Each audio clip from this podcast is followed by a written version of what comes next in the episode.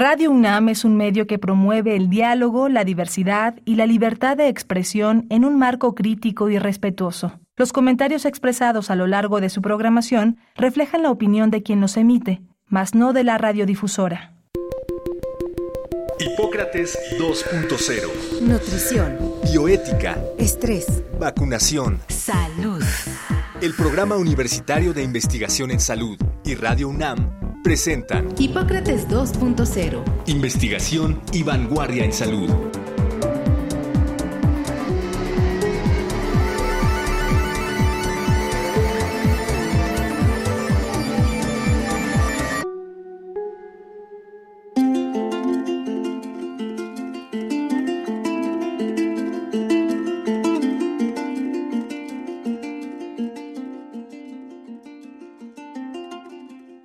Hola, ¿qué tal?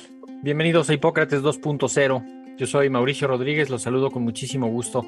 Como cada semana, qué bueno que nos acompañan aquí en Radio UNAM.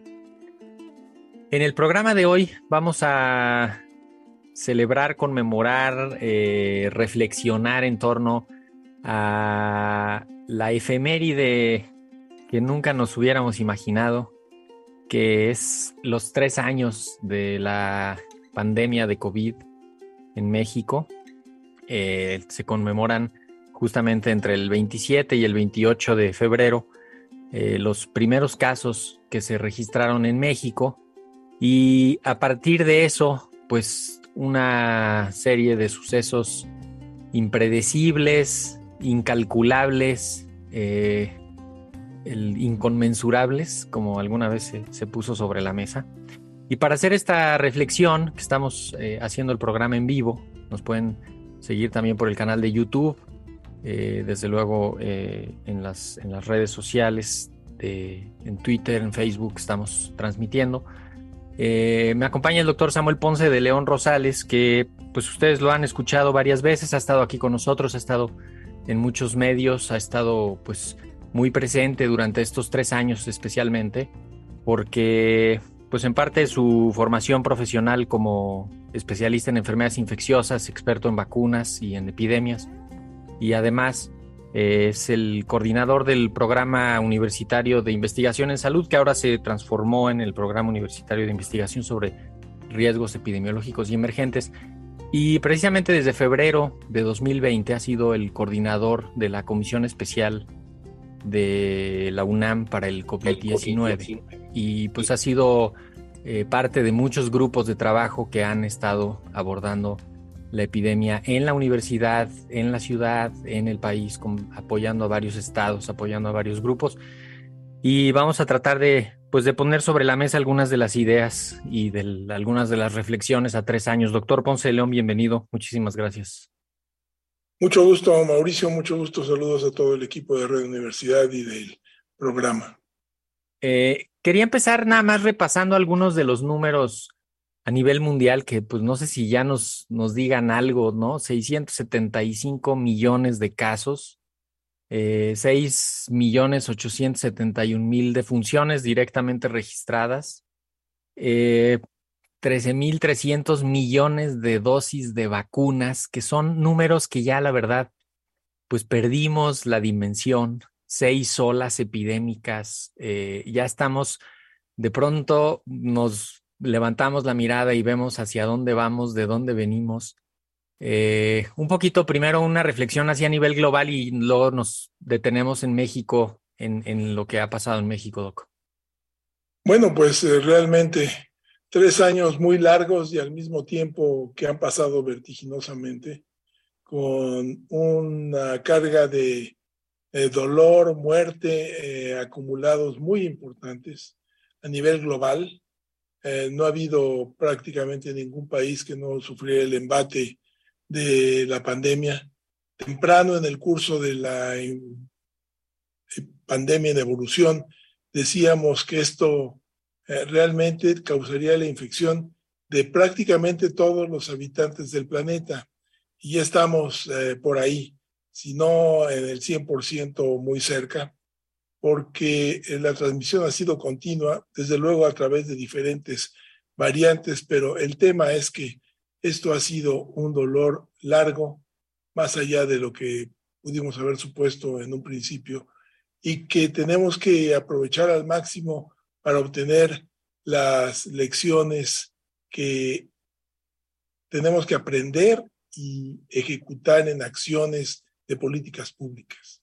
Sí, de hecho, em, empezó en, en China, la fuimos viendo el avance primero local, ahí en la ciudad de Wuhan, después en Europa, en un par de ciudades de Estados Unidos, y finalmente 27, eh, 28 de, de, febrero se confirmaban los primeros casos aquí eh, en la Ciudad de México, en el, en el INER, me parece que es donde identificaron a la primera persona que venía de haber estado en Italia y, y simplemente empezó a haber eh, una, pues un avance importante de la epidemia. Eh, a finales de marzo se mandó a la, a la, Jornada Nacional de Sana Distancia, pero digamos, aquí estamos seis olas epidémicas después, siete millones cuatrocientos cincuenta mil casos, que probablemente habría que multiplicar esa cifra, no sé si por 10 o más, por, por todo 15. lo que sea, por 15. Eh, la gran mayoría 6.7 millones de pacientes eh, han sido ambulatorios, alrededor del 10% han requerido hospitalización, 720 mil personas han requerido hospitalización, pero ha tenido un golpe fuertísimo de, en cuanto a defunciones, nos pegó especialmente fuerte por mil razones a México, ¿no? Eh, medio millón de defunciones, 332 mil directas, casi 333 mil y otros, pues casi 200 mil relacionadas con lo que, con lo que está pasando. Y no sé, 225 millones de, dosis de vacunas. Eh, no había manera de estar, pues, de estar preparados para algo así. Este, nunca hubiéramos previsto algo así, ¿verdad? Era difícil de prever esta novedad en cuanto a la presentación de un nuevo virus. Eh, estábamos preparados, al menos eh, eh, en el imaginario, para contender con un virus conocido como sería influenza, sí. este, pero no de un virus tan novedoso como el SARS-CoV-2. Esto fue lo que representó un, un, una situación extraordinariamente compleja y difícil de asumir.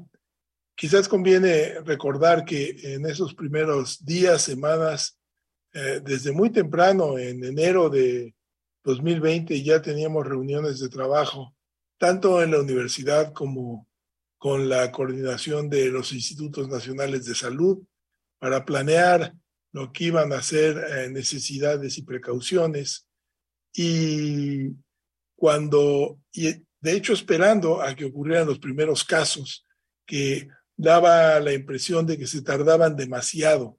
Estábamos esperando y veíamos pasar los días del calendario, decíamos, todavía no.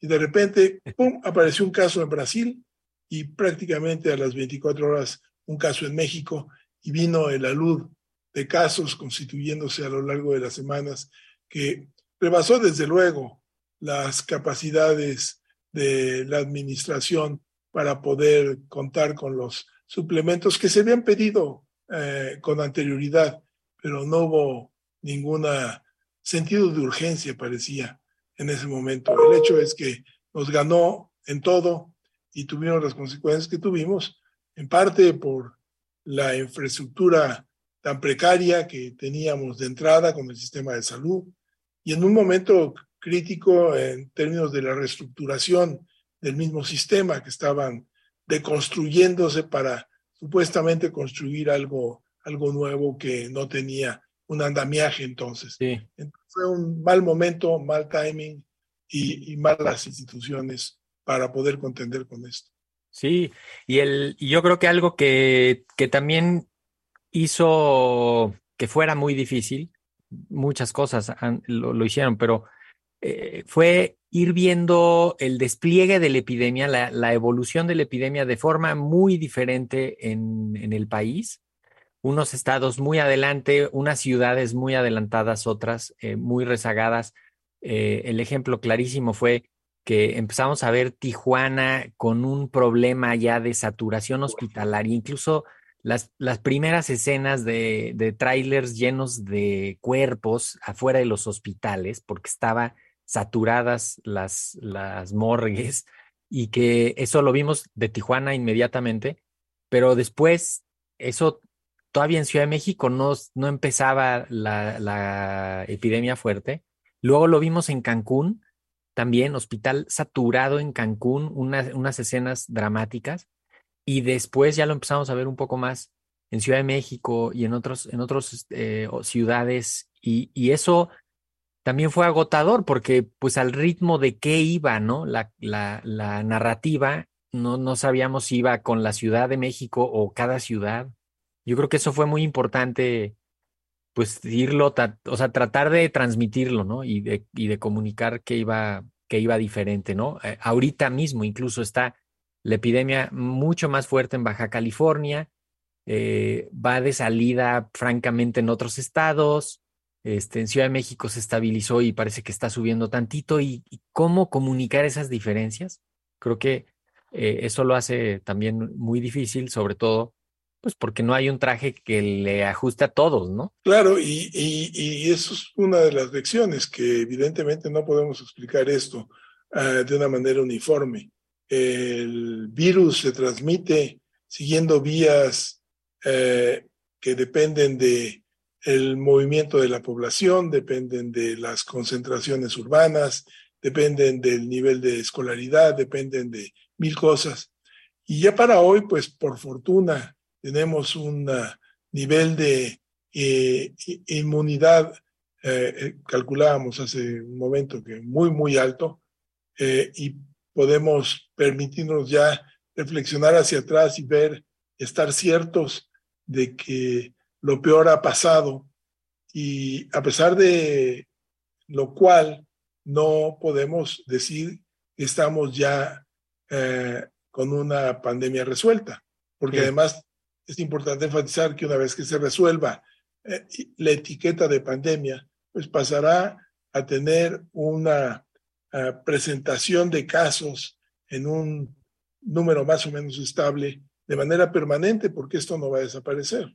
Sí, de hecho, eh, ahorita nos vamos hacia la, hacia justamente reflexionar también sobre la, la endemia, pero quiero detenerme un par de segundos de, a ver qué, qué, se le ocurre, Doc, también de, de reflexión sobre, sobre dos fenómenos que nos pasaron por encima, ¿no? El, el primero fue el de las variantes, que de pronto, eh, pues eh, en diciembre del 2020, la variante alfa nos vino a cambiar un poco la perspectiva en verano de 2021 la variante Delta que, que pues más transmisible, incluso unas manifestaciones clínicas un poquito diferentes y eso nos puso también ahí en jaque y, y luego Omicron que ya por fortuna se estabiliza en, en tres olas, ¿no? Y, y, el otro punto, las variantes que, que, nos fueron poniendo condiciones pues de oleadas, ¿no? Que, que dijimos pues van a ser las oleadas de las variantes y lo otro es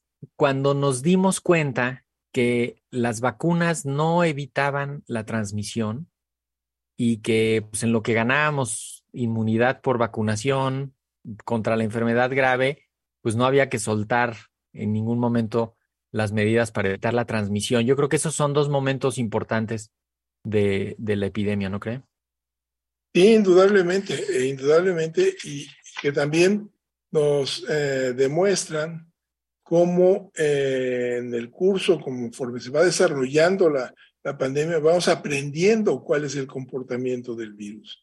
Eh, y entonces la gente reclamaba anticipar algunas situaciones que, y era imposible hacerlo, porque en un principio un poco la discusión, incluso hubo países que querían eh, dejar que hubiera una transmisión libre para poder tener o lo que se llama inmunidad de rebaño, obtener un número de personas infectadas para que se detuviera la transmisión.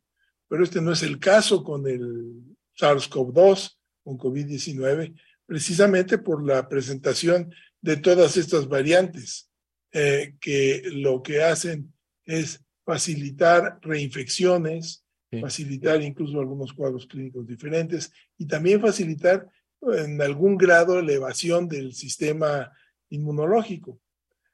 Al mismo tiempo, las vacunas, que eh, eh, es una de las situaciones que eh, ante la tragedia resultó una suerte como de, de, faro extraordinario, iluminaba la, pues ciertamente diría yo, la esperanza de poder contender mejor con el problema y que estuvieron rápidamente listas, que se empezaron a, producir en miles de millones de, dosis de vacunas y que se distribuyeron a muchas partes del mundo. Con este, eh, desde luego, desafortunado eh, panorama de la inequidad, pero es otro tema. Estuvieron ahí eh, las vacunas para muchos países, muchos que pudieron alistarse rápidamente, otros que lo hicieron de hecho con antelación y vinieron a cambiar todo y que vale la pena también señalar que con la fortuna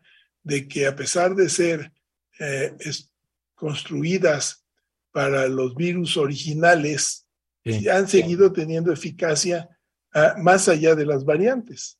Entonces, eh, todo esto ha sido motivo de un conocimiento que vamos eh, obteniendo día con día, semana con semana, de manera rápida y que tendremos que dejar que pase un tiempo un poco más largo para que se asienten las cosas y podamos ver todo con más claridad. Todavía siento yo que estamos empañados con los cambios y desde luego con toda la gravedad de la situación.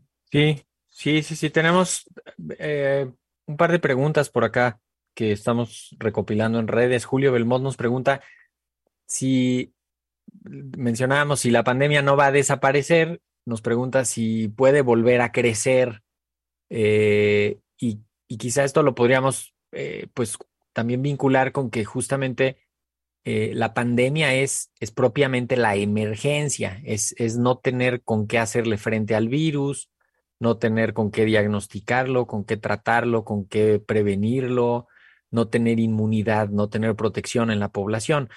Cuando, cuando todo esto ya más o menos se va apuntalando, entonces ya deja de ser una emergencia y la enfermedad pasa a ser parte del catálogo de enfermedades regulares que le llamaremos endemia. Y ahí sí va a seguir teniendo picos de actividad como los tiene el dengue, la influenza, este, las otras infecciones respiratorias, eh, que son ciclos propios de la enfermedad que vamos a tener que estar pues delimitando, identificando a tiempo y, previniendo, ¿no, Doc? Sí, pero eh, actualmente con la pandemia todavía tenemos altos y bajos eh, en términos de la visibilidad de la gráfica. el último gran pico pues correspondió al cambio de políticas de contención en, China, en donde hubo una gran explosión de, en el número de casos. Eh, y la posibilidad de que esto se reactivara, pues dependería básicamente de que surgiera una variante que efectivamente eh, tuviera una mayor capacidad de evasión inmunológica y que eh, acompañándose de una alta eficiencia de transmisión tuviera algún impacto mayor en su virulencia, esto es, en su capacidad de producir enfermedad grave. Esto no se puede descartar, pero tal y como van las cosas, parecería que esto va entrando ya en un canal que va disminuyendo y tendremos que ver cómo sigue este año. Y, cuando veamos hacia atrás que estamos Exacto. ya en una situación estable, quizás podamos decir, ah, sí, llegamos a donde teníamos que llegar y, vamos a ver para adelante. Y para adelante lo que tendremos que ir decidiendo es, por un lado, eh, cuál va a ser la estrategia de producción de vacunas para, y de refuerzos de vacunas para COVID-19 y cuál va a ser también la estrategia de atención de los sistemas de salud que eh, pocos eh, países, entiendo, están estructurando un plan de atención para lo que conocemos hoy como como COVID largo, COVID crónico, eh, post-COVID, persistente, eh, que va a representar un, un, un rubro de atención particular en segmentos numerosos de la población. Se calculaba recientemente que por lo menos hasta 2022 eh, podría haber 65 millones de casos de COVID crónico. Eh, tendremos que ver qué es lo que pasa, porque son números que evidentemente están apenas saliendo de acuerdo a cómo va evolucionando la enfermedad. Sí, y que de hecho se ha visto más que es diferente si de acuerdo a la variante, si es diferente, que es diferente de acuerdo al estatus de vacuna de los individuos o el número de infecciones que han tenido. Eh, esto justamente nos tenemos un par de preguntas también. Nos pregunta Leticia Ortiz, eh, ¿qué tanto se sabe de las secuelas de, de quienes padecieron COVID-19? Y también teníamos por ahí a toda otra pregunta que preguntaban cuándo se irá a integrar la vacuna de COVID al esquema universal de, vacunación. Eh, no sé si quiera abordar alguna de estas. Bueno, pues rápidamente, eh, las secuelas que se conocen son eh, muy numerosas. Entiendo que hay más de 200 signos, síntomas que corresponden a problemas que son derivados del COVID potencialmente esto tendrá que irse refinando conforme pueda haber estudios clínicos correctos que nos permitan ir eh, teniendo una mejor visión de lo que es propiamente esta enfermedad y cuál va a ser su tratamiento además. Y las vacunas, pues también un poco el tiempo nos irá marcando la necesidad de que se tengan. Eh, claramente requeriremos refuerzos, pienso yo. Eh, no sabemos con qué periodicidad, si va a ser anual, si va a ser cada seis meses o cada dos años. Eh, lo iremos reconociendo conforme va ah, pasando el tiempo. Eh, sería muy difícil anticipar y, y, predecir un esquema, pero sí sabemos que va a ser con vacunas que se parecen mucho a las que actualmente se han estado aplicando. Sí, de hecho, el, las, entre las secuelas de los problemas relacionados con condición post-COVID son muchos y muy variados, desde eh, eh, confusión, alteraciones de la memoria, este, esto que le llaman eh, como, como neblina mental, este, que, que son pues muchos de ellos transitorios, conforme pasa el tiempo van desapareciendo, pero también hay problemas más profundos, problemas autoinmunes, problemas en el cerebro, en el corazón, en, muchísimos órganos que pues están algunos de ellos terminando de descifrar. Y, quizá la reflexión más importante al respecto es que necesitamos una agenda nacional de investigación, atención, protocolización de la condición post-COVID para que, por un lado, se atiendan correctamente estas personas que tengan algún problema, que no les vendan falsas promesas a algunos, que no les digan eh, que, no, que no están enfermos, que tampoco les digan que de todo están enfermos. Se necesita marcar los límites, tener guías de práctica clínica, eh, tener protocolos y eso, pues honestamente no se ve que a nivel nacional esté ocurriendo. Vamos a tener que jalarlo, no sé si desde, desde la academia, de, con las instituciones de asistencia, pero, pero urge ahí una, pues un abordaje mucho más sólido porque en efecto viene una ola de estas complicaciones que pues, puede provocar incapacidad, gastos excesivos eh, y, y, mucho, pues mucho sufrimiento. Teníamos bien claro dónde empezaba, en qué momento se declara la pandemia. Pensamos que se declaró un poquito tarde, pero finalmente la OMS tenía elementos para decir aquí empieza, pero no sabemos dónde está la puerta de salida. Eh, cuesta trabajo, ya lo planteaba usted, decir en qué momento es la endemia, pues cuando ya estemos ahí la iremos viendo y después vamos a decir que ya está la endemia, pero un poco, Doc, en los últimos minutos, ¿qué, qué, qué viene? ¿Dónde está la salida? Este, ¿Quién tiene la llave?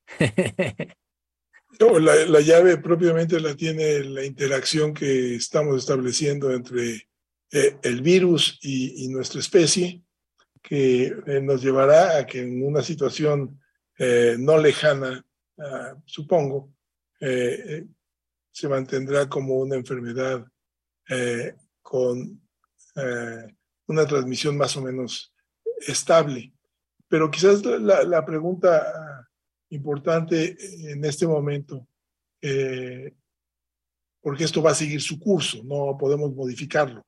Lleva un curso que se va a recorrer y lo seguiremos eh, de acuerdo a cómo se imponga la naturaleza biológica. Este, pero lo que sí podemos hacer es reflexionar sobre lo que tenemos que hacer ante los nuevos riesgos. Que hoy estemos en este tercer año de la pandemia no implica que no podamos enfrentar otra pandemia en muy corto plazo, en un mediano plazo. No, no podemos asumir que van a pasar otros 50 años para que ocurra una pandemia. Esto no es cierto. Lo que venimos observando en las últimas décadas es que las pandemias eh, vienen sucediéndose cada vez con mayor frecuencia, porque los factores que las determinan también vienen creciendo. Entonces, eh, el escenario es muy complejo y los países tienen que estar preparados y México tendría que estarlo. Tenemos que tener eh, la posibilidad de desarrollar nuestros propios insumos biológicos de una manera regional planeada y, y desde luego responder más rápida y más tempranamente en todos los sectores. Cuando irrumpe la pandemia aquí en México, únicamente salud responde y todos los demás piensan que era el responsable de toda la respuesta cuando educación, eh, economía, comunicaciones, eh, trabajo, todos tendrían que haberse puesto a trabajar de la misma manera para poder eh, afrontar mejor el enorme reto que representó, que está representando, y no fue así. Tuvieron que pasar muchos meses para que empezara a caerles el 20 a muchas secretarías de Estado para poder eh, cumplir con su responsabilidad.